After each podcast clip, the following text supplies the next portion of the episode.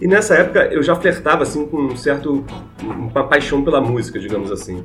Mas eu tinha que fazer uma faculdade, né? E música supostamente não era profissão. É, no final das contas, eu levei muito do que eu tinha aprendido no mercado financeiro, é, toda a parte de ralar, de conseguir correr atrás, etc., vamos dar o gás, não sei o quê, pra música. Um processo cansativo, né? Porque assim, toda vez que eu trocava de profissão, o esforço que você faz para começar a fazer a roda girar, ele é como se você estivesse fazendo aquele esforço de tirar a coisa da inércia inicial. Mas a coisa mais importante que eu aprendi foi que a gente pode treinar a felicidade. Esse tipo de felicidade, que não é essa felicidade de sair rindo o tempo todo, mas pode treinar a saúde mental.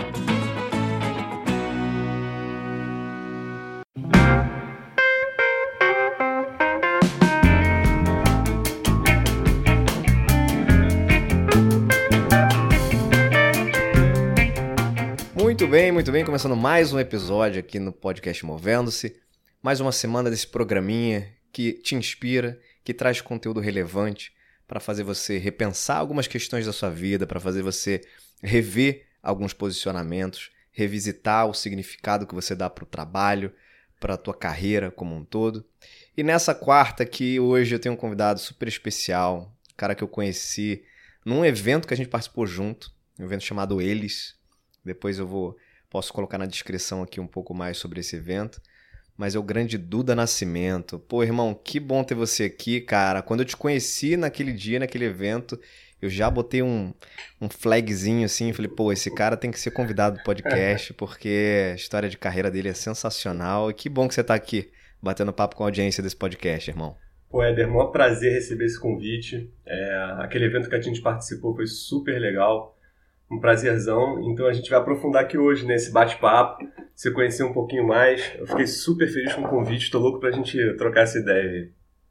Isso aí, aquele no evento em si não era o, o, propósito, né, a gente aprofundar as nossas histórias de carreira, mas a gente fez alguns alguns bate-papos antes até do, do evento, eu pude te conhecer, já sabia que ia rolar um papo bom, como eu tenho certeza que vai rolar aqui. Mas começando do começo, como todo mundo que passa por esse podcast, Duda, se apresenta aí sem falar o que você faz. Quem é o Duda Nascimento? Conta aí pra galera. É, cara, eu acho que eu sou uma pessoa, é, no geral, assim, simples.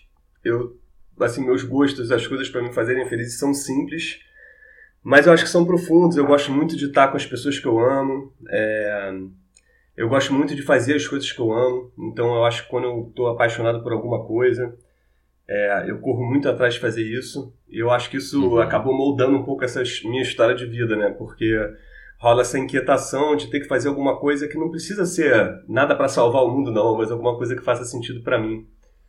Uh, eu acho que eu sou muito amigo também, cara, porque eu acho que a conexão humana para mim é, me dá uma felicidade incrível. Então, assim, é um investimento, né? É uma coisa que a gente vem de graça muitas vezes, a gente batalha tanto para conseguir outras coisas e isso a gente, às vezes, é, esquece de cultivar, de regalha. Eu acho que eu sou essa pessoa, é. assim, cara.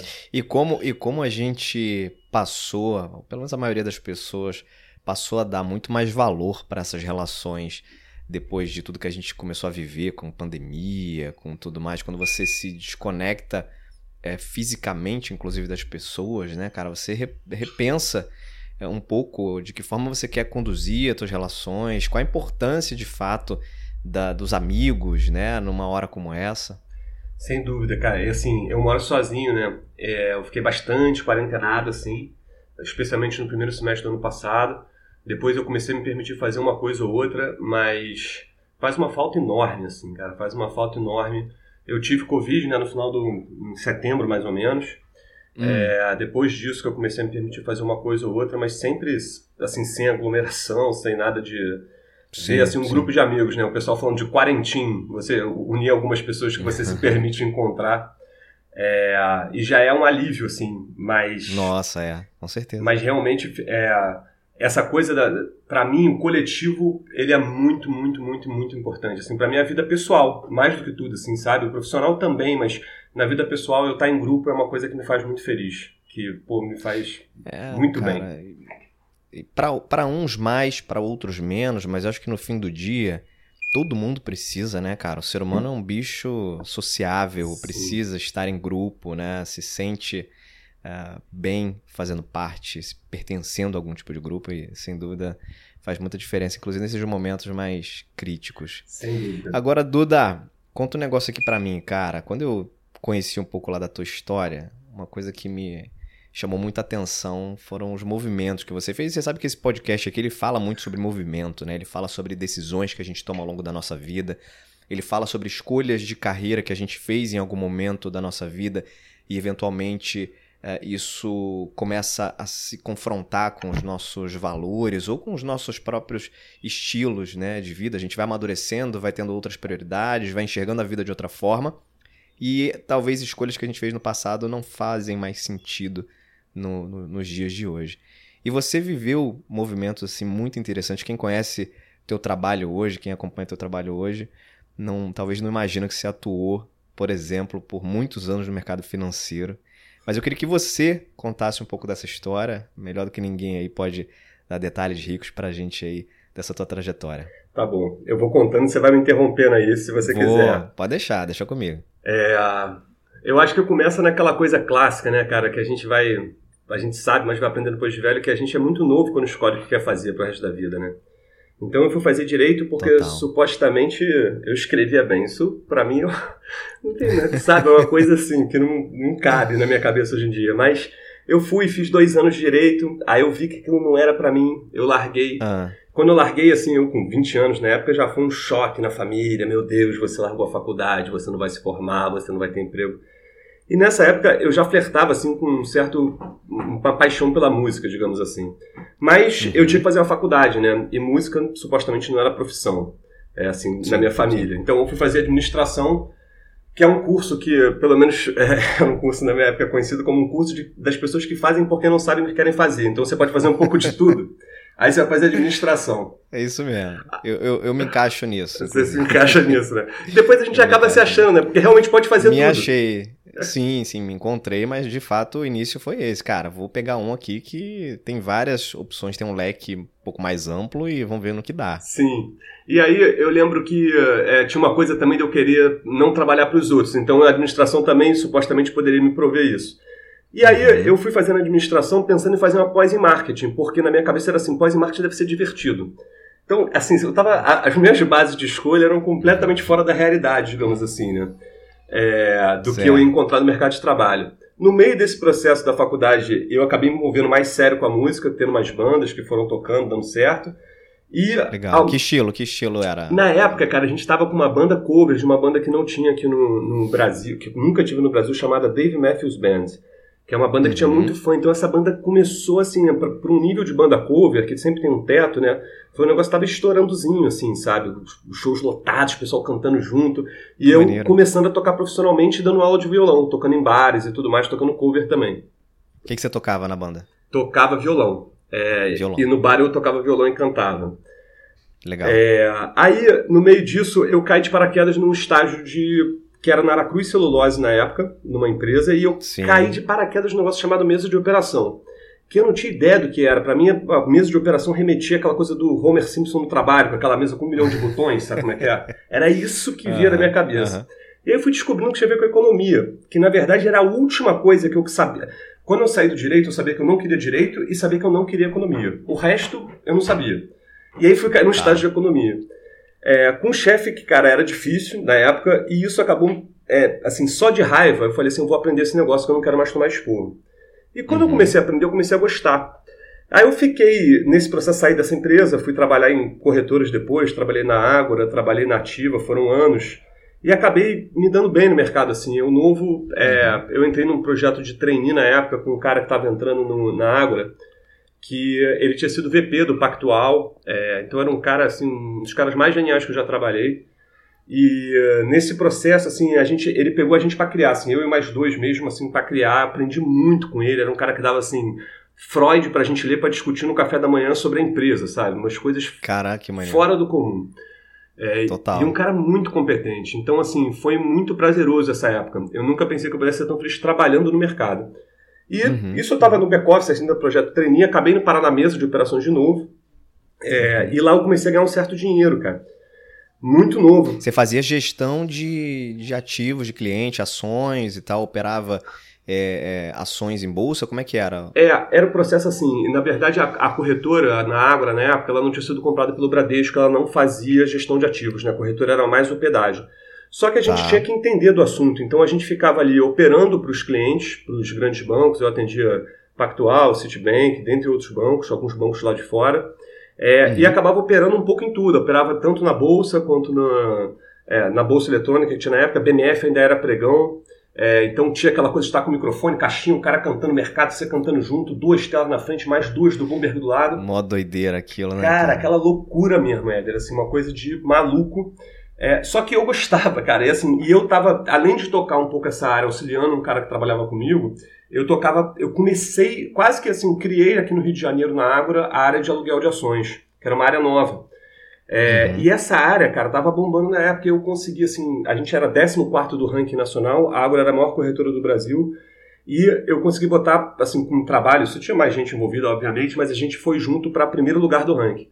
E isso, me, eu era novo, então isso me deu uma condição, assim, boa na empresa, sabe? Assim, Começou a fazer grana e tal. Comecei a fazer grana, eu, eu comecei a receber oferta de outras empresas, do Pactual, do City, que eu atendia uhum. a eles. E comecei uhum. a ter proposta para ganhar mais dinheiro. E lá dentro mesmo eu comecei a ganhar um destaque dentro da água. Acabei aceitando uma proposta para ir para outra empresa, porque eu fiz umas contas assim, né? Eu tinha. Pô, na época o custo do, do Rio era muito mais barato. E eu fiz umas contas que se eu trabalhasse uns quatro anos com o dinheiro que eu ia ganhar nessa outra empresa, é, dava para eu viver de renda, digamos assim. Uhum, uhum. É, só que no meio desse caminho, é, a, o trabalho já estava assim extenuante. Quando a gente foi para outra empresa é, muita coisa não deu certo. É, assim, tem uma coisa que eu já ouvi muito, mas que infelizmente se confirmou, não sei se confirma para todo mundo, mas quando começa a rolar dinheiro muito alto, começa às vezes a ética é, não valer tanto quanto deveria valer. E a gente, assim, falando legalmente, a gente tomou uma pernada na outra empresa, tomou uma rasteira, ah. especialmente o meu sócio que estava na outra empresa que fez um acordo lá. A coisa degringolou no meio do caminho e no meio uhum. desse processo todo eu ainda estava ganhando bastante dinheiro, é, comecei a juntar, só que eu fiquei doente. Eu tive uma crise de pancreatite, é, que eu não sabia nem o que era isso na época, uma inflamação do pâncreas. E, uh, e eu lembro que quando eu saí do hospital, cara, assim, eu estava na rua, encontrei um amigo meu, e ele veio falar, assim, eu me informei, para mim o hospital, a tristeza do hospital foi que eu fui internado um dia antes de um casamento que eu era padrinho, que ia ser uma festão, e eu estava muito triste que eu não ia, que eu não ia poder Nossa. beber com os amigos e tudo mais. Sim, sim. E eu tava assim, acabou, saí do hospital, vambora, viver a vida. E nisso que esse meu amigo me encontrou, ele virou para mim e falou assim: Caraca, ele me encontrou assim, me abraçou, falou: Caraca, você tá bem, não sei o que. Eu falei: Cara, tô bem, mas por que isso? Falei, não, você teve pancreatite, né? Eu falei: Tive, cara, mas. É, não, porra, que bom que você sobreviveu, o meu caseiro morreu disso. Aí, cara. Aí eu falei pra ele assim: Cara, você tá maluco, eu tive pancreatite, não foi. Aí ele falou assim pra mim: Então, foi disso, pancreatite, meu caseiro. Aí caiu uma ficha, Éder, assim, eu cheguei em casa, fui até pesquisar. E eu vi que ah. o negócio matava. E eu não tinha tido noção disso. E eu fiquei meio assim, caraca, meu sonho, nessa época já estava mais claro que o sonho era ser músico, assim. É, o sim, plano de juntar sim. dinheiro era para virar músico, viver de renda para virar músico. Sim. É, e eu pensei assim, cara, eu podia ter morrido sem virar músico, eu ia ficar muito chateado, cara. Aí eu. Fez aquele aquele flashback ali. Agora, ô, ô Duda, o, o, você já que você pesquisou, né, cara, o, qual é a origem disso? Você acha que teve alguma relação com, com estresse, com, com o estilo de vida que você levava, ou foi um, um azar mesmo de, de ter essa inflamação? Cara, foi assim, é, a origem, na verdade, o, assim, sem entrar muito em detalhes técnicos, mas o, o pâncreas produz um, um, um, suco que ajuda a digerir né, as coisas. Então sim, ele não sim. consegue sair do pâncreas e queima o pâncreas. Essa tá. E isso escorre para os outros órgãos e pode pegar pulmão, coração e a pessoa morre. É, e assim, um, uma das coisas que mais rola é quando a pedra na vesícula passa pela mesma ruazinha que sai o pâncreas. E às vezes a pedra entope ali e não deixa sair. Aí a coisa espalha no pâncreas. Uhum. É, agora, o que aconteceu no meu caso foi pedra na vesícula, só que uhum. a coisa complicou absurdo. Porque supostamente quando a pessoa tem por pedra na vesícula, ela tira a vesícula e fica bem. No meu, no meu caso, é, eu tive a primeira pedra vesícula, o médico não viu que era pedra vesícula na época, então ele falou assim, outro caso muito comum é bebida. Pô, eu bebia bem, que nem um, pô, um jovem bebe e tudo mais, mas eu não era alcoólatra, nada disso. A gente achou estranho pra caramba, eu parei de beber e tive outra.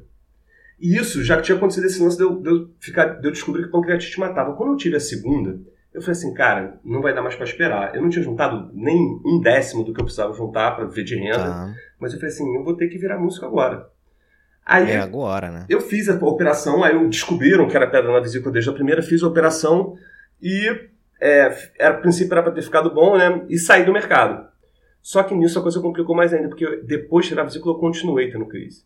E aí, Ed, assim, foi uma saga, porque foram 10 anos eu rodando os melhores médicos. Nossa. E eu tive 16 crises de pancreatite. É, sem as pessoas saberem por que eu estava tendo isso.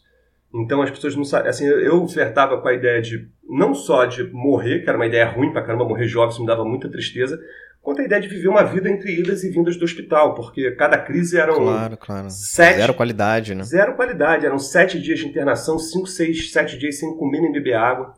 Era um Nossa. negócio assim, um, foram cinco ou seis cirurgias, mais uns três procedimentos cirúrgicos, para finalmente em 2017, isso começou em 2007 em 2017 descobriram que essas pancreatites iniciais causaram um estreitamento do canal, tipo, estreitou a rua, aí botaram um tá stent, aí é, remodelaram o canal, né, tira o stent, e eu fiquei uhum. bom, graças a Deus. Mas foi um processo Nossa esse processo todo. E nisso eu virei músico, né? No meio do caminho, depois da segunda crise, eu falei, não dá mais pra Nesses mim. 10 anos aí. Não. Aí eu fiz umas contas e falei assim, cara, se eu não fizer mais nada, se eu só. Eu, esse dinheiro que eu tenho dá para ter. Metade desse dinheiro já foi embora na saúde, porque nesse processo eu fui internado, estava sem plano de saúde, que eu não tinha contratado ainda, não sei o quê, sim, assistência sim. prévia, já foi metade do dinheiro embora. Eu falei, bom, esse dinheiro que eu tenho aqui, se eu viver contando moeda, eu dá para ficar uns 5, 6 anos, não tinha filho, não era casado, é, uhum, morava com os uhum. meus pais ainda na época, quer dizer, já tinha saído de casa, mas nesse, nesse período eu tava meio nômade, enfim, tava uma loucura a vida, passou um tsunami na vida, e eu decidi virar músico. É, e fiz essa conta de 5, 6 anos para conseguir uma renda com a música.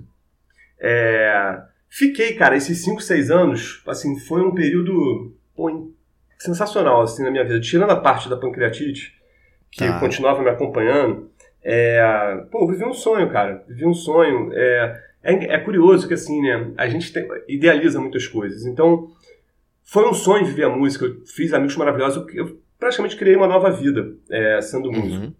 Só que, é, no final das contas, eu levei muito do que eu tinha aprendido no mercado financeiro, é, toda a parte de ralar, de conseguir correr atrás, etc., vamos dar o gás, não sei o quê, tá. pra música. Uhum. E isso fez muita coisa da banda dar certo. Isso foi uma coisa legal também.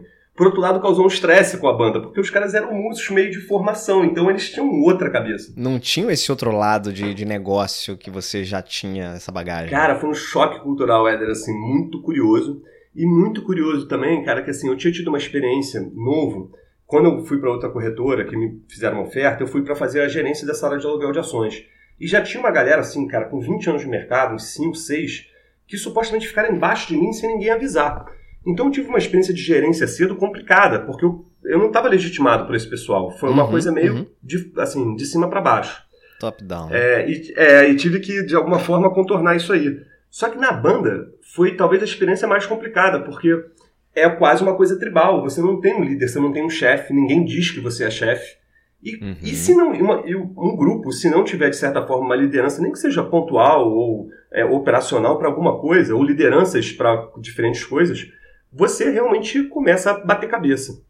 É, então esse processo todo foi muito rico de conhecimento, cara, de coisas que eu nunca ia aprender no mercado, por exemplo em termos de gestão, Imagino. liderança e tudo mais. Quantas pessoas tinham na banda? Eram cinco, eram seis pessoas Sim. e depois viraram cinco. É, tá. Até isso foi uma gestão, porque quando a banda começou a ir bem, tinha uma galera que era músico e ao mesmo tempo fazia outra coisa, que a galera foi tendo que ser saída, digamos assim, né? A gente não obrigou uhum. ninguém a sair, mas foi conversando assim, gente, não é justo a banda andar no ritmo de quem quer menos a banda. Tem quatro pessoas dedicadas 100% à banda e duas que não. E a gente está desmarcando o show por causa de vocês. Aí, uhum. enfim, horas de conversa, um gerenciamento complicado, assim. É, mas foi uma, uma, cara, assim, uma aventura, assim, muito, muito, muito legal. A gente, pô, ganhou é, festival, com mais de 90 bandas, fez show em festivais pelo Brasil. E aí rodava o Brasil fazendo show e tal. Sim, a gente, quando, quando a coisa começou a assim, pensar em não ser mais música, a gente estava começando a, a, pegar essas coisas de tocar em cidades do interior e tudo mais. Uhum, é, uhum. Aí, porque tinha acontecido da gente virar destaque da MTV, na época a MTV ainda tinha uma força assim na música, né? Então a gente Sim. virou destaque na MTV com um clipe que a gente lançou e tudo mais. Então muita coisa legal aconteceu, cara Mas a parte financeira, realmente, no Rio de Janeiro, a gente era uma banda de rock autoral, alternativo. No Rio de Janeiro, você ganhar dinheiro com isso, que é a terra do samba, eles uhum, dizem que o, uhum. o Rio é o cemitério do rock, né? Era uma coisa muito complicada. E eu já tinha brigado com a ideia de ir para São Paulo quando eu era do mercado que tinha acreditado assim sim, no mercado é, São Paulo é que nem a morte, mais cedo ou mais tarde chega para todo mundo. Chega para todo mundo. tinha esse ditado. essa, essa, eu nunca ouvi, mas faz sentido. Faz sentido. É quase tudo lá, né? E eu não queria assim. E cara, no final eu tava trabalhando mais com produção de banda, com divulgação de redes sociais, esse tipo de coisa, do que efetivamente tocando. E as coisas das viagens começaram Entendi. a acontecer. Eu já tinha passado tanto perrengue em hospital, cirurgia, que a ideia de viver, cara, dormindo, até a coisa realmente começar a dar um dinheiro, dormindo em, pô, em um hotel mofado e não sei o que, hotel de beira de estrada, não era uma ideia que estava me agradando tanto. É, a gente acabou que a gente lançou um CD que era assim, a gente acabou indo fazer assim, cara, vamos, em vez de a gente querer ficar rodando tanto, vamos entrar em cartaz em teatro. A gente pegou uma diretora de teatro, criou uma, é, assim, um show espetáculo que as músicas todas do CD faziam parte de uma mesma história. E aí trabalhou dois anos com essa diretora de teatro, tava tudo pronto para a gente entrar em cartaz ali no Café Pequeno.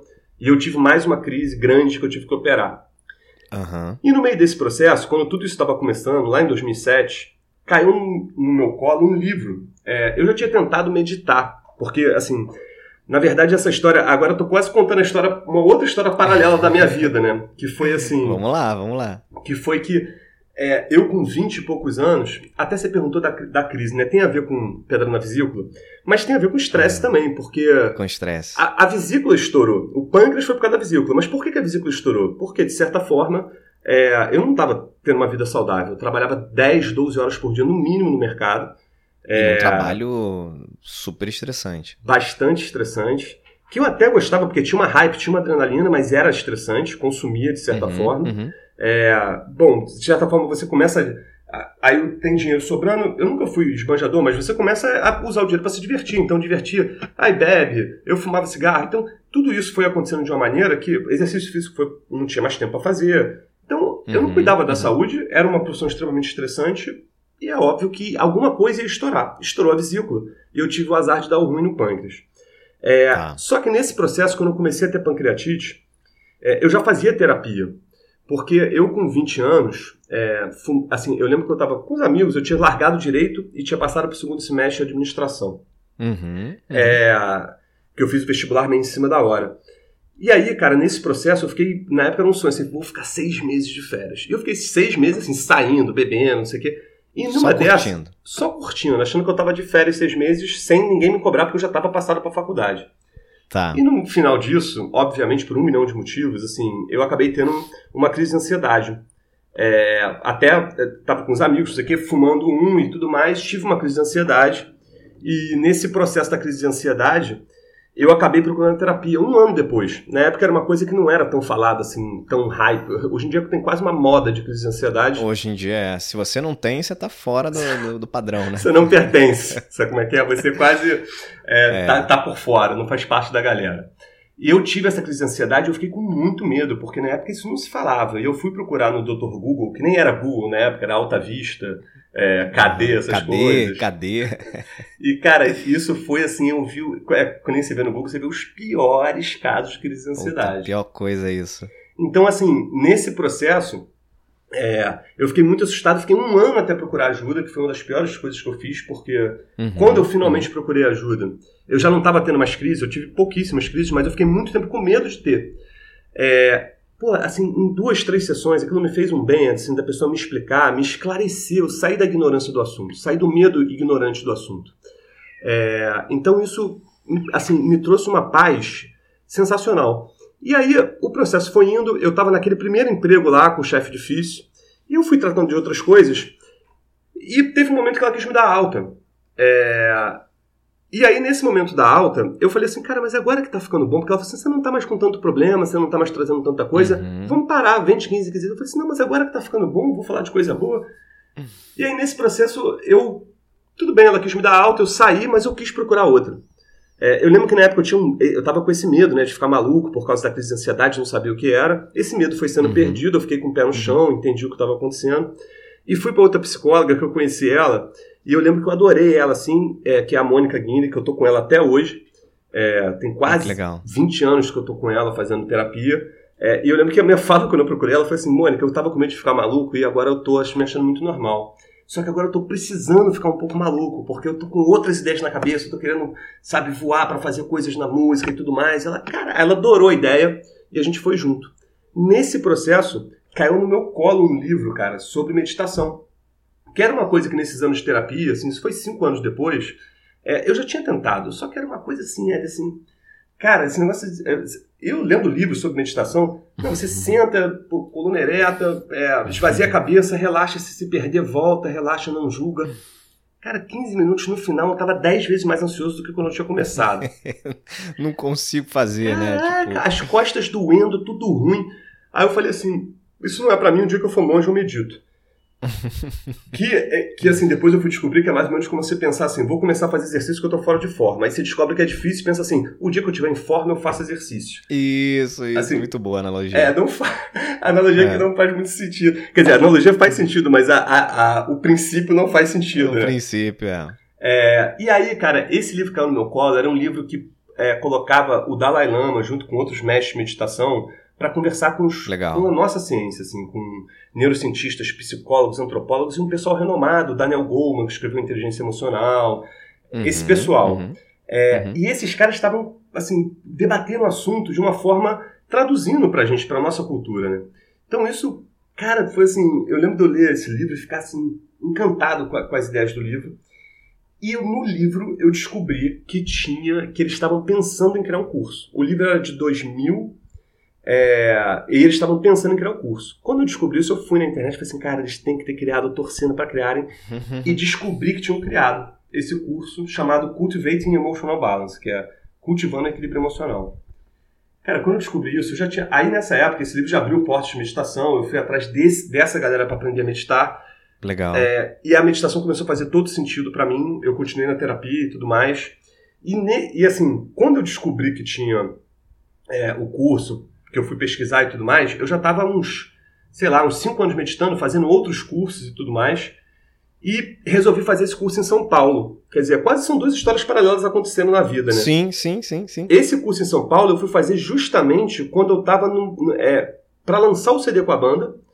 É, e a coisa estava degringolando um pouco, assim, né? Porque eu estava gravando CD entre duas cirurgias e fazendo o curso em São Paulo, que era esse Cultivate Emotional Balance dessa galera, que essa galera criou. E a pró minha própria psicóloga estava pedindo para eu ensinar meditação para ela, e eu falei assim, cara, isso é muita responsabilidade, eu não vou ensinar isso para ninguém, a não ser que me autorizem. Eu fui para lá, conversei isso com a orientadora lá, com a facilitadora, que é a Elisa Cosaza, que é uma querida tá. do Alberto. Desse, facilitadora desse curso é. de, de, equilíbrio emocional. É, esse curso, cara, assim, uhum. a formação para se virar professor era um, um, retiro de cinco semanas lá fora, com esses uhum. caras aí, um discípulo do Dalai Lama e o Paul Ekman, uhum. que é um dos uhum. maiores psicólogos aí do século XX. Sim, é, sim. Então, o curso era, ela foi fazer o curso com eles na primeira turma de formação de professores e ela é uma, uma assim, uma, uma fodona, assim, lá do Albert Einstein, uma neuropsicobióloga, trabalha com uhum. é, neuroimagens e meditação, assim, é sensacional. É, eu fui fazer o curso com ela. Quando eu conversei isso com ela, ela falou assim, por que você não vai fazer a formação? Na hora, eu te juro que eu pensei assim, cara, ela tá fora da realidade, assim, esse curso não é para mim, essa formação é uma coisa muito grande, cara. Como eu vou estar com um discípulo da Leandro? Eu sou um mero aprendiz querendo saber assim, o que, que eu faço. Só quero, só queria meditar um pouco melhor, né? Exatamente. Tipo... Queria ver se eu podia, de repente, ensinar um negocinho para uma ou outra pessoa. E aí, uhum. cara, eu. Só que isso, ela plantou uma semente na minha cabeça. E eu acabei nesse processo. É, aplicando pro curso. Fui descobrir como é que era, apliquei pro curso naquela, tipo assim, não tem nada a perder, a banda tá indo. Claro. A banda claro. tá indo pro brejo, não tem nada a perder, vamos que vamos. A primeira vez que eu apliquei não tive nem resposta, foi em 2013. E aí em 2014 eu apliquei de novo. É, eu tinha feito uma cirurgia enorme com a barriga aberta dessa vez, que foi uma muito traumática. E quando eu. Aí eu falei assim, cara, a banda tinha acabado. Eu tinha um relacionamento uhum, de 4, 5 uhum. anos na época que acabou também, então, tipo assim, tinha passado um tsunami na minha vida, não tinha ideia Várias do que eu ia fazer. Várias ao mesmo tempo. Várias. O dinheiro que eu tinha juntado tinha acabado. Então foi tudo assim. Eu falei, cara, eu tô perdido. E aí eu, eu nunca tinha ido pra Europa, pra Europa, né? Meus amigos, assim, na época foram pra Europa, tinham condições quando começaram a ganhar dinheiro no trabalho. É, vamos pra Europa. Eu falei assim, não, cara, minha viagem é a música, eu não tenho dinheiro pra ir pra lá. Se eu for pra lá, é um ano a menos tentando ser músico. E aí, meu irmão tava indo pra Europa, pela, ele também quase não tinha ido, mas ele tava indo, eu falei, eu conversei com meus pais, falei, cara, vocês me dão esse presente, quando eu voltar eu faço qualquer coisa, nem vou ter que voltar para o mercado financeiro. Aí fui. Cheguei na Itália, primeiro dia, eu pousei na Itália, comecei a sentir dor na barriga, tive uma pancreatite na Itália. Eita fé. E isso era pra eu estar curado nessa época. Haja coração. Haja coração. Galvão. cara, eu, tô, eu não tô nem entrando nos detalhes sós da história. Mas o fato é que isso, cara, assim, eu vou- acabei tendo que fiquei internado quatro dias na Itália, não conheci nada da Europa e voltei pro Brasil. É, no dia que eu cheguei, Élia, que eu pousei no, no Rio de Janeiro de novo, eu abro meu e-mail e tá lá a resposta falando que eu tinha sido selecionado para participar da formação. Pô, Aí eu falei assim, cara, hum, é por acaso esse negócio é, aí, né? eu nem sou, eu vou te falar, eu nem sou muito do misticismo, assim, da coisa. É, que às vezes o pessoal fala mais Haribo, assim, eu sou um cara, até gosto dessas coisas, mas não é muito a minha, a minha praia. Mas nesse dia eu falei assim, cara, isso não pode ser à toa. E eu tava morrendo de medo de ir, né? Eu tinha acabado de chegar de uma viagem internacional que eu tive uma crise. E a, a minha formação era numa ilha, na Escócia. Que você chegava na Escócia, ia pro porto lá de Glasgow, aí pegava uma ferry, andava 40 minutos, chegava numa ilha, pegava um ônibus, dava a volta na ilha. Nossa senhora. Aí pegava uma lancha, chegava numa outra ilha e você ia ficar cinco semanas lá, três semanas em silêncio, cinco semanas, pô, meditando, fazendo a formação para virar professor. Uhum, uhum. Falei, cara, se eu tiver uma crise nesse lugar, eu morro. É porque eu não vou ter assistência. Não tem assistência, então, claro. Eu fui Longe de tudo. Longe de tudo, cara. Eu fui morrendo de medo, Eric, mas fui morrendo de medo de ir. Eu decidi assim, eu fiz um acordo assim comigo mesmo, falei assim, cara, eu vou e se eu quiser voltar no dia seguinte eu volto, porque senão eu não ia conseguir ir. É, Sim, sim. Então eu fui com muito medo e quando eu fui me adaptando lá a tudo que era diferente, a coisa do silêncio e tudo mais, cara, foi sendo uma experiência incrível assim. Talvez uma das maiores experiências e melhores que eu tive na minha vida. No final das cinco semanas eu não queria voltar. Era um, assim, não tem palavras para descrever como é que foi lá. E o curioso é que assim, depois de três semanas a gente começava a ter a interação, que era a parte mais da, da ciência das emoções, que a gente começava a aprender. Então Tá. essa parte fazia sentido a gente estar interagindo. E, cara, conheci pessoas incríveis de todos os lugares do mundo. Eu me senti em casa lá, Éder, como eu não me sentia há muito tempo. Porque, Olha que legal. porque tinha uma coisa de peixe fora d'água um pouquinho. De você, eu tinha muitos amigos que eu fiz na escola que foram me acompanhando pra essa vida, um, assim, vou chamar de um pouco mais dentro da caixa, não tem pejorativo nenhum nisso, tá? Sim, sim. Mas entendi, um pouco mais assim, entendi. eu fiz uma faculdade, arrumei um Que é emprego. o padrão, né? O padrão. o padrão. Se estuda, se forma, arruma um emprego. Isso aí. É o padrão da maioria, a absoluta maioria das pessoas. Isso aí. E aí, nesse processo, é, esses amigos estavam muito próximos de mim. Esse lance de eu ter pancreatite, mesmo que não tivesse sido, sido a ver com a bebida, me fez parar de beber. Quando eu virei músico, muita coisa da minha vida já mudou. Então, é, eu não casei, eles foram casando e tendo filhos. Então, por mais que eu continue sendo meus irmãos, uma família, parte que eu criei, eu fui me distanciando um pouco em certas Uhum. coisas deles. Uhum. E essa família nova que era a banda e as pessoas que foram criando em torno da música, já era uma nova família. Quando isso acabou, eu tava assim, cara, Você tava órfão. né? órfão, órfão e perdido. É, e eu lembro, cara, que assim, fazer, estar lá na ilha foi uma coisa que eu me sentia assim em casa. Eu falei, cara, existem pessoas que estão que nem eu. Sabe, que de repente estão aí com. Eu tinha 34 anos na época, eu tô com 42 agora. Elas estão procurando o que fazer da vida com essa idade mais velhas do que eu, começando coisas com 60, 70 anos, sabe? É, e, e num ambiente. É um pouco daquilo, é um pouco daquilo que a gente falou no início do papo, né, Duda? É, O ser humano precisa se identificar com algum grupo, cara. É, A todo momento a gente precisa se sentir pertencendo a algum tipo de grupo, né? E você deixou eh, os seus laços se romperam com vários grupos, né, por razões diferentes, e nesse momento foi um reencontro com outro grupo que você, cara, isso aqui é a minha galera, né? Essa aqui é a minha turma, né? Cara, eu até é, me emociono de falar, porque essa turma que eu achei lá, eu começo a achar aqui, sabe? Até, assim, de Aham. forma surpreendente pra mim também, depois de quatro anos trabalhando só com esse curso que eu me formei, que eu nem sabia se eu queria ensinar, eu cheguei e comecei a ensinar aos poucos, aula particular, e aí foi criando, e fui dando cursos livres, palestras, etc. Uhum. É, eu resolvi entrar na faculdade de psicologia que eu estou fazendo hoje, né? Eu estou no terceiro ano e meio de faculdade de psicologia. É, e na faculdade de psicologia, apesar da diferença de idade, cara, eu achei, achei um novo grupo de novo, sabe? Uma coisa assim incrível, que eu não esperava que eu fosse criar uma conexão tão forte, assim, por preconceito meu mesmo, de questões de Uhum. idade. Uhum. e pessoas mais velhas que tem lá também, mas não era uma questão de idade, assim. Eu, eu acho que eu nunca tive muito isso, mas tem um pouco um pré-conceito, não é nem preconceituoso, é pré-conceito do que vai acontecer mesmo, né? É uma expectativa. Claro, claro. É, e, cara, mas esse grupo da ilha foi uma coisa assim que eu ainda batalho para ter um pouco aqui, sabe? Quando eu comecei a meditar aqui, era uma coisa árida, assim, eu tinha que, assim, abrir o caminho, porque tinha, assim, eu podia ir em centros budistas para aprender a meditar com lamas e tudo mais, mas eu não, apesar de admirar absurdo o budismo e outras religiões, eu não me senti em casa na tradição budista, uhum, sabe? Uhum. Então tá Sim. frequentando um centro, tá fazendo toda a parte que vem junto com a meditação da tradição, isso não era muito para mim, a parte ritualística especialmente, né? Então foi um caminho muito árido, assim, nesse sentido, e muito assim sem ter com quem trocar.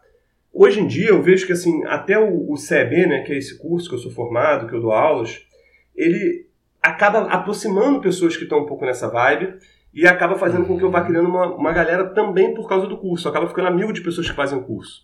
Sabe? Sim, sim. E outras coisas, como por exemplo, a gente acaba se conhecendo num eventos como eles e outras coisas que vão acontecendo, você vai conhecendo outras pessoas nessa outra profissão, digamos assim, a terceira profissão, né? Uhum. É, então, assim, resumindo sem resumir, né, eu acho que é, esse processo. E, e, aí, né, teve assim, todo um processo, porque. Um processo cansativo, né? Porque, assim, toda vez que eu trocava de profissão, o esforço que você faz para começar a fazer a roda girar ele é como se você estivesse fazendo aquele esforço de tirar a coisa da inércia inicial. Então eu fiz isso é, quando eu saí do de, comecei a administração, quando entrei no mercado financeiro, quando eu comecei no emprego sim, novo, quando troquei sim. de empresa, quando eu saí do mercado fui ser Foi músico, música. depois para uhum. fazer a meditação gerar. É, e quando isso aconteceu, a meditação começou a gerar, eu falei assim, bom, agora tem espaço para fazer a psicologia, que é uma coisa que eu tenho muita vontade. Legal. Para atender também, sabe? É, e tô nesse lugar aí hoje, cara, assim, no meio dessa aventura Dessa. Sensacional. Dessa terceira aventura aí. E, fel... e assim, Éder, eu vou te falar, é... eu, apesar desse lance que eu contei da saúde aí, eu não, eu não me sinto uma pessoa é... com direito de reclamar da vida, não. Assim, eu acho que eu tive muita sorte com muita coisa. Eu acho até que, sabe aquele, aquela coisa que tem é, turista que vai em Natal, tem aquelas dunas de areia com bugre? Aí o uhum. cara para lá em cima e pergunta assim: e aí, você quer com emoção ou sem emoção? E aí, se for Exatamente. com emoção, é muito. Eu acho que lá em cima, quando eu tava pra voltar aqui pra terra, falaram assim pra mim, e aí, com emoção? Aí, aí, eu fui sem emoção. Eu falei, cara, com emoção. então, acho que teve muita emoção, assim, sabe? Sim, sim, muita sim, dificuldade, mas tive muita coisa boa. Agora, quando eu entrei nesse mundo do que eu tô fazendo hoje, a impressão que eu tive foi que é, as coisas aconteciam de uma maneira, assim, que eu não sei muito explicar. Não é nem que aconteceu, uhum. caiu coisa do uhum. céu. Eu trabalhei pra caramba. Eu acho que eu sempre trabalhei um bocado, assim, porque como eu falei lá no começo, né, quando você está apaixonado por uma coisa, você trabalha mesmo que você não queira, porque você teu lazer é ler sobre aquilo. Com certeza, sim, sim. Enfim, você se ocupa com aquilo, né? Sim, fica, fica mais fácil. Eu acho que foi, eu acho claro, que eu não procurava claro. isso por idealismo, não. Eu acho que eu procurava isso porque fica mais fácil, para ser sincero. Claro, você trabalhar com o que você gosta. É, mas eu sinto que é, dessa vez foi um pouco mais fácil, digamos assim, as coisas aconteceram uhum, de uma uhum. maneira como se tivesse assim, vai, agora tu achou, meu filho, agora vai, que é contigo mesmo, agora tu achou o caminho aí. É... E legal, cara, que a tua história, o Duda, ela tem uns elementos assim super interessantes, eu sabia que, que iriam surgir aqui, né? Que é o fato de da, da gente mostrar para as pessoas a real possibilidade dos recomeços, né? E você deu um exemplo perfeito aí, né? De fazer a roda girar, tirar da inércia. E, e, é possível, cara. Você tá aí com 42 anos, você tá super feliz, hoje você se sente realizado e você teve vários recomeços ao longo desse processo como um todo. Sim. O que eu tento uh, reforçar muito com as pessoas, e, e muito desse podcast também vai um pouco nessa direção, é de que você não é obrigado, porque você escolheu um determinado caminho, a conviver e, e ficar infeliz né, ad eterno com esse caminho. É claro que não, a gente não pode simplificar também as coisas, dizendo, ah, não, é só mudar, que, pô, você, você tá sem força de vontade, é só querer que você muda. Não é tão simples assim, obviamente, mas é possível. Né? Você tem ser, o primeiro passo tem que ser dado, é o que eu costumo sempre falar, né? Sim. E você trouxe aqui alguns exemplos uh, lindíssimos de, de como é possível isso. Sim, é assim, é, Éder, eu acho que você foi perfeito aí no que você falou, cara, porque eu acho que é possível e muitas e também não é tão simples assim. Eu é o resumo perfeito. É, eu acho que assim eu vejo muitas pessoas é, em volta de mim até insatisfeitas no trabalho. Tem até eu não, hoje em dia não acompanho tanto o mercado corporativo, mas tem umas pesquisas né, mostrando o índice de insatisfação no trabalho é enorme. Altíssimo, sim. É, E eu vejo que o que acontece, quando esse, isso acontece um pouco mais tarde na vida, é, o comprometimento com o ganho de renda acaba virando uma prisão um pouquinho. né? Exatamente. Como sem trocar se você está sem dinheiro? É, eu, em alguns momentos, eu acho que uma coisa que me facilitou foram duas, na verdade. Né? Um que eu não, eu não me casei, não fiz, não tive filhos ainda, não sei se eu vou ter, se eu não vou. Mas isso fez com que era só eu. Então, de certa Uhum. forma, O custo de vida era menor. era bem menor. A segunda coisa, hoje, por exemplo, eu ganho, sei lá, um quarto, um quinto do que eu ganhava no auge lá do mercado financeiro, sabe? Então eu tô ainda ralando para pagar as contas, pagando uma faculdade cara. É, Eu Uhum. acho que quando eu acabar a faculdade eu vou começar a ter um- uma qualidade, assim, não é nem qualidade de vida não, mas um- um- uma renda, Padrão. um padrão um pouco maior se eu quiser. É, mas eu acho que assim isso me possibilitou o fato também de é, eu ter minimamente planejado assim esse dinheiro que eu guardei, é, pelo menos a Uhum. parte da música. Sem dúvida. É, apoio da família, cara, assim, pedir ajuda, sabe? Eu acho que é, eu tive condições também de nascer numa família que não é rica, mas era classe média alta, então nos momentos que eu precisei mesmo, é, Tinha aquele suporte. tinha o né? suporte. No meio desse processo todo, eu voltei um tempo quando eu tava num. eh, Teve um momento que eu fiquei muito mal, cara, assim, de, de cabeça até por conta da, dessa cirurgia aberta, causou um, um síndrome de estresse pós-traumático mesmo.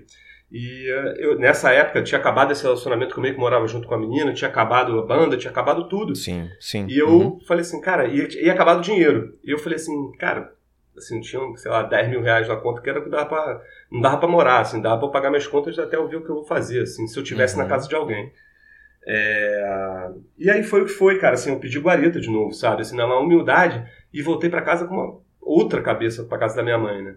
É, até eu conseguir sair de lá de novo e conseguir estar ganhando minha, minha grana assim com o que eu faço hoje com os cursos e tudo mais, foram mais uns três anos aí pra me sustentar, sabe? Sim, sim. É. Isso que eu ia te perguntar, Duda.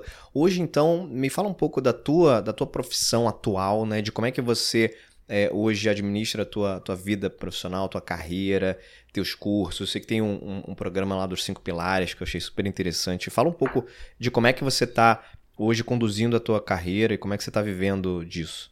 Cara, hoje é, o meu trabalho principal é o CEB, é, Tá. que é essa formação que eu fiz lá fora, que eu sou apaixonado por pelo, Legal. pelo projeto. Assim, eu fui procurar esse CEB em São Paulo como aluno na época, porque Uhum. foi o que eu achei de melhor. Eu fui para São Paulo fazer o curso por isso. É, e acabei me tornando instrutor. É, Uhum. eu sei que eu sou suspeito para falar, mas é o que aconteceu. É, os cinco pilares foi uma coisa que é, o Fernando, que é um amigo, é, junto com o Carlos Eduardo, que é outro amigo, e o Márcio Libar, que é outro amigo, é, a- eles, o Fernando me procurou e ele estava querendo criar um modelo, de certa forma, onde a gente pudesse desenvolver é, habilidades mentais e emocionais. E eles Uhum. sabiam da minha formação no CB e falaram assim, cara, isso é muito rico, vamos integrar, vamos juntar. E a gente Perfeito. juntou forças, assim, né? Durante um bom tempo, Fernando Gonçalves e o Carlos Eduardo são psicólogos, com uma trajetória incrível, Uhum, os dois também uhum. em outras áreas. O Márcio Libar é um palhaço que trabalha com. Há 20, Conheço. Conhece ele, né? Há 20 Uhum. anos com outras coisas também. É, e nesse processo, assim, surgiu a 5, surgiu o modelo da 5. É, e a 5 foi tomando uma cara própria também, assim, muito. Eu diria que, assim, sendo muito sincero, não sei se eu já falei isso até pra ele, mas eu acho que esse, o, o filho da 5 é. Ele tem, todo mundo criou, mas é um Uhum. filho idealizado pelo Fernando. Eu, a Uhum, minha paixão, por mais que eu seja apaixonado pelo projeto, pelas pessoas, eu, é, meu- minha paixão está no CB, de certa forma. Então, Legal, hoje, legal. E, e na pandemia, muita coisa mudou. Porque Claro, a gente claro, estava com uma claro, sala no Leblon, que a gente dava os cursos juntos e tudo mais, que ficou Uhum. inviabilizada nesse momento, a gente teve que devolver a sala. Então foi uma adaptação difícil. E tá todo mundo um pouco fazendo o que dá do seu lado. Então, nesse momento, eu estou fazendo CB, acabo fazendo palestras em empresa. Mas muito assim, Éder, não fico muito procurando coisa em empresa, não fico muito batendo na Uhum, porta. uhum, uhum. É, eu faço mais assim, os cursos livres é o que eu realmente me proponho a fazer. É, aulas particulares acontecem e as palestras on demand, digamos assim, que me pedem. Mas você forma nesses cursos, você forma instrutores ou você ah, desenvolve essa, essa característica de equilíbrio emocional nas pessoas? Como é que funciona? É, eu não, eu não formo instrutores. É, a formação Tá. de instrutores continua sendo ou lá fora, Ou certo, duas- aquela que você participou. aham. É, e, e essa que eu participei, o modelo que eu participei de cinco semanas, ele até foi extinto já, cara. Eu fui assim, pô, eu considero que eu tive Uma uma, das últimas sorte. turmas. Eu tive uma sorte, foi até 2017, se eu não me engano. É, eu tive uma sorte, assim, cara, fora do normal. É, e o que que acontece? Tanto a Elisa, que foi a pessoa que me deu aula como aluno lá em São Paulo, como a Gianni Pili, que é uma outra craque do assunto, é, for, criaram uma pós no Einstein, é, gestão emocional nas corporações. Essa pós existe. Sim, já ouvi falar. Já ouvi É, falar. Exatamente. Essa pós é baseada no CEB.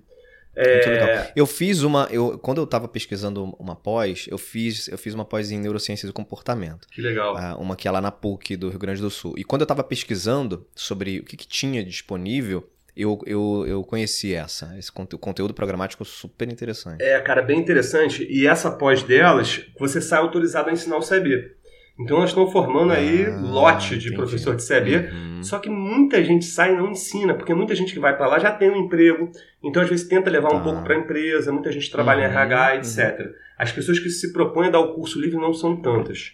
Ou fazem, a- a- assim, psicólogos que adequam isso à sua, à sua prática, enfim.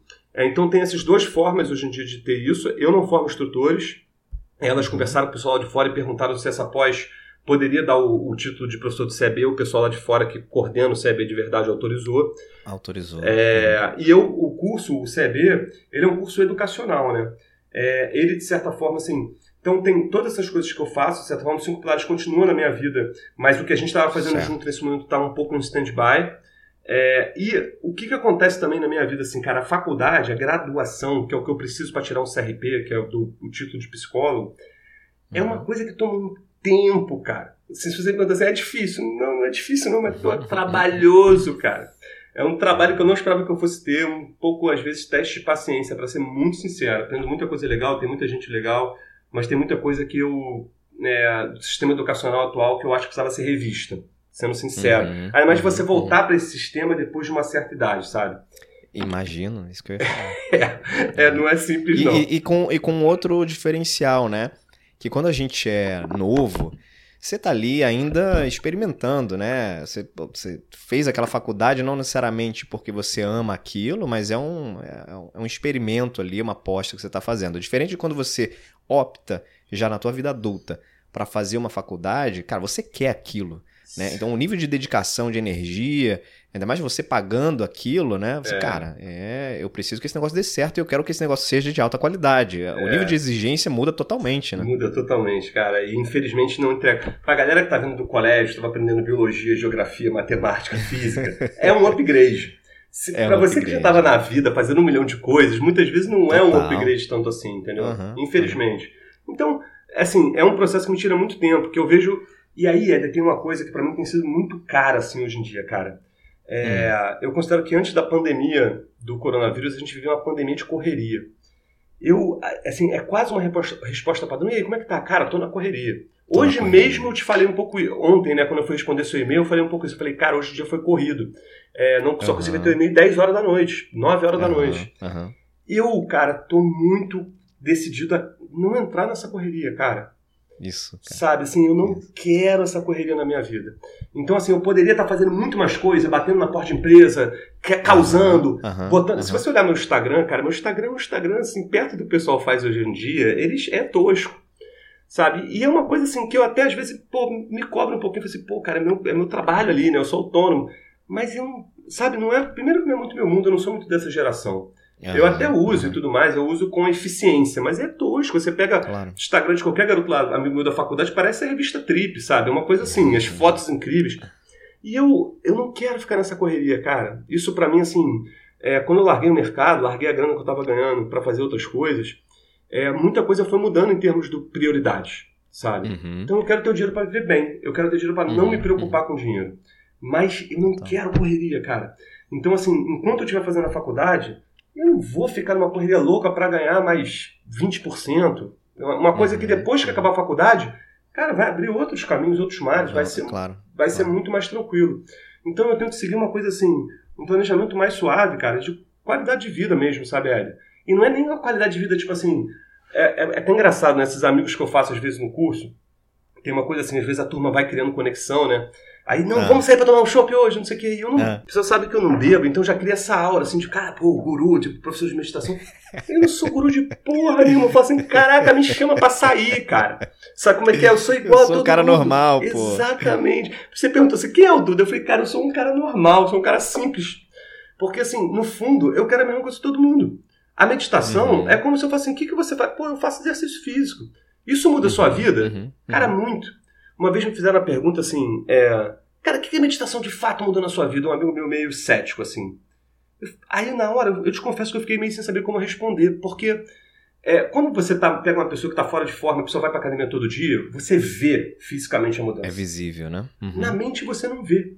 Só que se você perguntar para a pessoa assim, tira no seu corpo, o que, que mudou na sua vida? A pessoa talvez. Aí teve um momento que eu cheguei à conclusão que essa pergunta, eu falei para ele, eu falei, essa pergunta é injusta com você. Uhum. Porque quem faz exercício físico sabe o quanto isso vai mudando aos pouquinhos, mas é tão global que é difícil explicitar. Não é uma coisa mágica, não tem mágica. Mas vai mudando. Então, eu, você querer que eu te responda essa pergunta sem você experimentar é uma coisa que é injusto com você, porque eu não vou te passar a importância do que é. Claro. É, Só que daí para ser guru também é uma distância enorme, porque não é o que eu sou, entendeu? Não é minha realidade. Sim. É, sim tem sim. problemas como todo mundo, cara. Enfim, é, cara, não tem nada muito de muito bom, diferente, bom. sabe?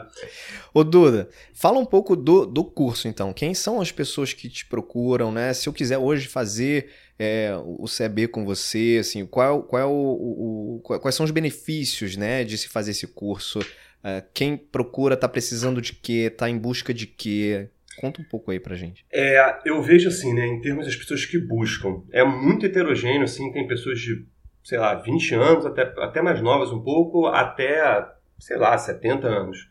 É, mas eu diria que a, a, assim, a curva normal ali, a faixa etária fica em torno de perto dos 30, 45, mais ou menos. Certo. É, eu digo, é, e é engraçado porque o nome do curso é Cultivando Equilíbrio Emocional, ele tem esse objetivo. Só que, e é um curso que integra meditação e psicologia das uhum. emoções. Uhum. É, só que, na verdade, cara, o curso é. Eu fico até triste, porque é difícil explicar isso num folder ou numa conversa de um minuto. Mas eu fui tentando armar as melhores maneiras, né? O que o curso realmente faz é uma proposta que foi, foi essa proposta que talvez tenha mudado mais minha vida do que a meditação. Que é assim, é, a gente encara a possibilidade, por exemplo, de treinar saúde física. Se a uhum. gente, hoje em dia, onde eu vou, dou palestra e pergunto assim, cara, o que, que você pode fazer para treinar saúde física? A pessoa responde, comer bem, fazer exercício e dormir bem.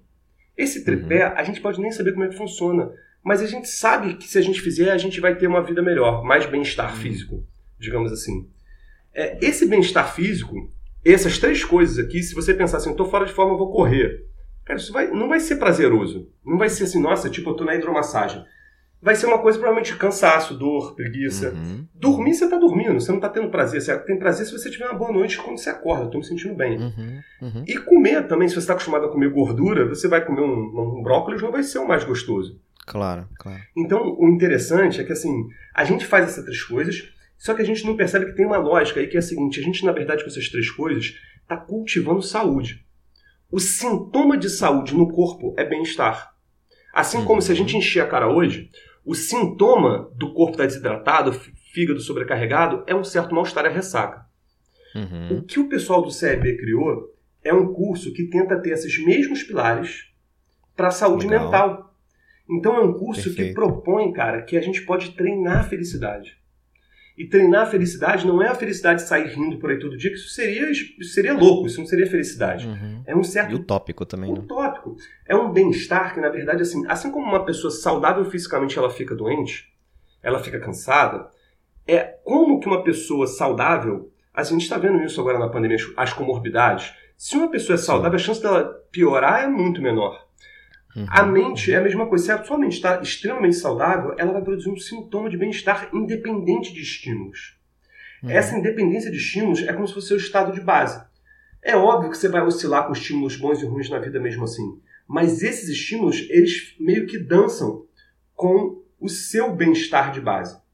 Tem pessoas que podem ter um mal-estar de base que, mesmo com estímulo bom, não vai ficar tão legal. Você vai se divertir claro. e está reclamando da vida. Tem gente que não está com nenhum estímulo super bom e está bem, porque de certa forma está com essa saúde mental mais em dia. Então o curso se propõe a ensinar isso. É, primeiro, que tipo de felicidade é esse que dá para treinar, porque não é o que a gente uhum. costuma chamar de felicidade. Não é tipo, fui pra uhum. praia com os amigos, comer uma comida gostosa, é outro tipo de felicidade, tá. mais ligado à saúde. E como que treina, quais são as bases desse treinamento. Para fazer o curso hoje, eu tenho aberto, Éder, assim, três turmas por ano. Geralmente uma no começo, uma no meio e uma no final. É, Legal. Essas três, uma está rodando agora, que é a primeira do ano. A outra deve uhum. começar em julho e a outra em outubro. E é, quanto tempo dura? o curso mesmo, assim, o trademark, que eles fizeram um trademark lá fora, tem 42 horas de duração. Essas uhum. 42 horas eles publicaram artigo científico, da metodologia, etc. É, só que na versão online, como ficar em tela já é muito cansativo, está todo mundo em tela o dia inteiro, eu estou fazendo a versão sim, um pouco reduzida de 36 horas. É, uhum. É, ainda descobrindo esse formato online, porque é o segundo que eu estou dando online só. Uhum. É, mas quando voltar ao presencial, eu vou dar de 42 horas de novo. E aí eu divulgo isso no Instagram lá, eu boto, sempre que tem curso eu boto no Instagram, nas redes sociais, aí o pessoal divulga. Mas tem acontecido muito assim, as pessoas chegam pelo boca a boca mesmo, sabe? Eu não promovo geralmente post no Instagram, então chega muito por pessoas que fizeram curso e acabam indicando. É, se o Instagram, se o pessoal quiser seguir lá, é duda.ar, água, rato, nascimento. É, aí vocês acham Vou colocar lá, na descrição aqui do episódio. Boa, obrigado. E aí vocês conseguem achar lá os, os cursos. Sempre que tem. Isso eu boto no Instagram. Deve ser ficar postando histórias da vida pessoal, isso eu não sou muito, não, mas é, botar os cursos eu ponho. Isso pelo menos eu sou disciplinado. Então o pessoal fica sabendo.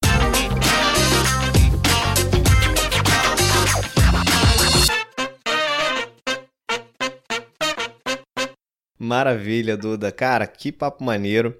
Vamos chegar na nossa reta final aqui, com algumas perguntas clássicas também desse podcast Movendo-se. E uma delas é profunda. Você é um cara que fez terapia há muito tempo. Você é um cara que uh, trabalha hoje com um processo que envolve também muito autoconhecimento, que é um dos pilares aí de qualquer processo de gestão das emoções. Né? E me diz então qual foi a coisa mais importante que você aprendeu na tua vida até hoje, cara. Cara, é, eu diria que eu não sei se é a coisa mais importante da minha vida. Eu acho que as conexões são muito importantes, mas a coisa certo. mais importante que eu aprendi foi que a gente pode treinar a felicidade. Esse tipo de felicidade, que não é essa felicidade de sair rindo o tempo todo, mas pode treinar a saúde Maravilha. mental. Isso, pô, Maravilha. trouxe um norte para mim, cara, que mais do que a meditação do que tudo, isso mudou minha perspectiva de vida. Mudou o que eu procuro na minha vida. Mudou que eu não preciso ficar correndo atrás do meu próprio rabo atrás da próxima promoção, da próxima casa, do próximo carro, do próximo emprego, da próxima mulher, da próxima. Próximo nada. Uhum, eu posso, uhum. de alguma forma, eu cultivar coisas que podem me dar essa, esse equilíbrio, essa felicidade. Sensacional. Muito bom. E o que, que você leu, Duda? Ouviu, assistiu, enfim, qualquer tipo de conteúdo recentemente? Na verdade, não precisa ser recentemente, não, mas algum conteúdo que tenha te marcado, que você acha que vale a pena compartilhar com quem está ouvindo a gente aí, que vai ser bom para o desenvolvimento? Cara, muita coisa, Ed. Assim, é, eu recomendaria qualquer livro desse pessoal que põe o Dalai Lama para conversar com esses cientistas. Esse encontro acontece a cada dois anos e sempre sai um livro. Oh, que legal. É, o nome da instituição que faz isso é Mind and Life, Mente e Vida. Se você, e aí tem alguns livros que são clássicos, que um deles é esse que eu contei que caiu no meu colo, que se chama uhum. Como Lidar com Emoções Destrutivas. Ele, quem escreveu esse livro foi um cara que participou do encontro, que foi o Daniel Goleman, que escreveu aquele livro uhum. Inteligência Emocional, etc. Sim, sim. É, então esse livro eu super recomendo. E aí tem umas coisas sobre visão de vida, assim, que eu acho, por exemplo, Joseph Campbell, que escreveu, assim, é o autor daquela aquele conceito de jornada do herói. Ele tem um livro chamado Poder do Mito que é incrível, assim, que mudou minha visão de espiritualidade. É, o Fritz J. Capra tem um livro também incrível chamado Ponto de Mutação, que, nossa, assim, mudou como eu vejo o mundo, como, é, como a nossa história trouxe a gente para a situação que a gente está hoje e para a crise que a gente está hoje. Que tem uma frase do Jiddu Krishnamurti, que é um filósofo indiano, que ele diz assim: não é medida de saúde se adaptar a um mundo doente. É, essa frase, para mim, ela resume muita coisa, sabe? Eu acho que a gente vive muitas coisas que estão doentes e a gente fica numa encruzilhada entre pertencer e ficar saudável. E eu, sinceramente, não tenho resposta fácil para isso. É, então acho que esses caras assim abriram caminhos. Eu lembro que foram livros divisores de água. Esses três livros: Excelente. O Poder do Mito, Excelente. Ponto de Mutação e Como Lidar com Emoções Destrutivas. Indicadíssimo aqui. E Duda, pra gente fechar, se tivesse uma vaga aí, né, supondo que você é, abra, uma, abra uma inscrição para trabalharem contigo aí, tu, teu curso vai crescer, vai bombar, você vai precisar de gente para trabalhar com você em algum momento. Que característica, cara, você avaliaria como fundamental, como super importante num candidato, numa candidata, se fosse trabalhar contigo? Pô, Éder, eu acho que são duas. É, ah. A primeira, eu acho que eu dei o spoiler lá atrás, né? Que é ser apaixonado ah. pelo assunto. Porque eu não acredito que alguém é mais inteligente, mais burro, mais capaz, menos capaz. Quando a pessoa é apaixonada pelo assunto, ela vai ficar capaz, porque ela vai fazer aquilo, cara. Sim, então, sim. ser apaixonado pelo que você faz, eu acho que seria a primeira. Quer dizer, a primeira não, seria junto com uma outra, que é a ética. É, uhum. Porque eu acho que você trabalhar sem confiança, sem você confiar, pelo menos que, a, que você que, que a, assim, confiar que a equipe se quer bem.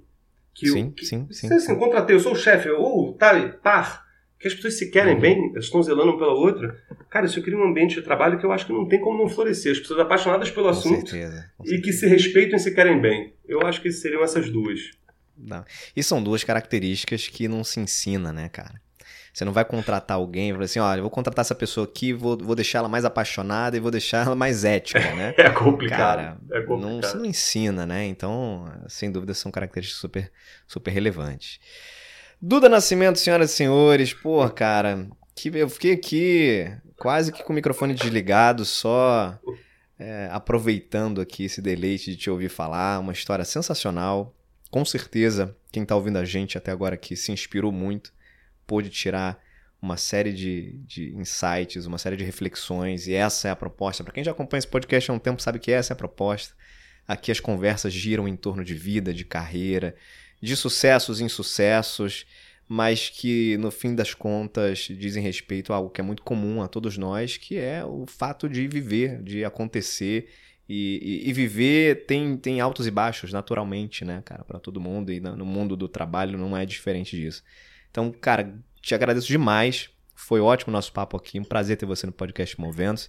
Espero que a gente marque outros papos aí. Cara, vamos sim. Eu queria agradecer, cara, e enaltecer aí também a tua generosidade nesse processo. É, eu quando você me contou do Movendo-se, é, eu deu para perceber que você é apaixonado por esse projeto também. Então isso já é uma coisa. É, curiosa, assim, né? Mas a generosidade, cara, primeiro de fazer esse convite, de, de certa forma abrir espaço para as pessoas contarem as histórias delas, isso já é super generoso e generoso com quem está ouvindo, cara, porque, como você falou, esse assunto é super presente. Então, qualquer coisa que você leve para as pessoas, eu acho que você está fazendo, promovendo um ganha-ganha, sabe? E Total. isso é super generoso. Então te agradeço demais aí o convite, foi um prazer.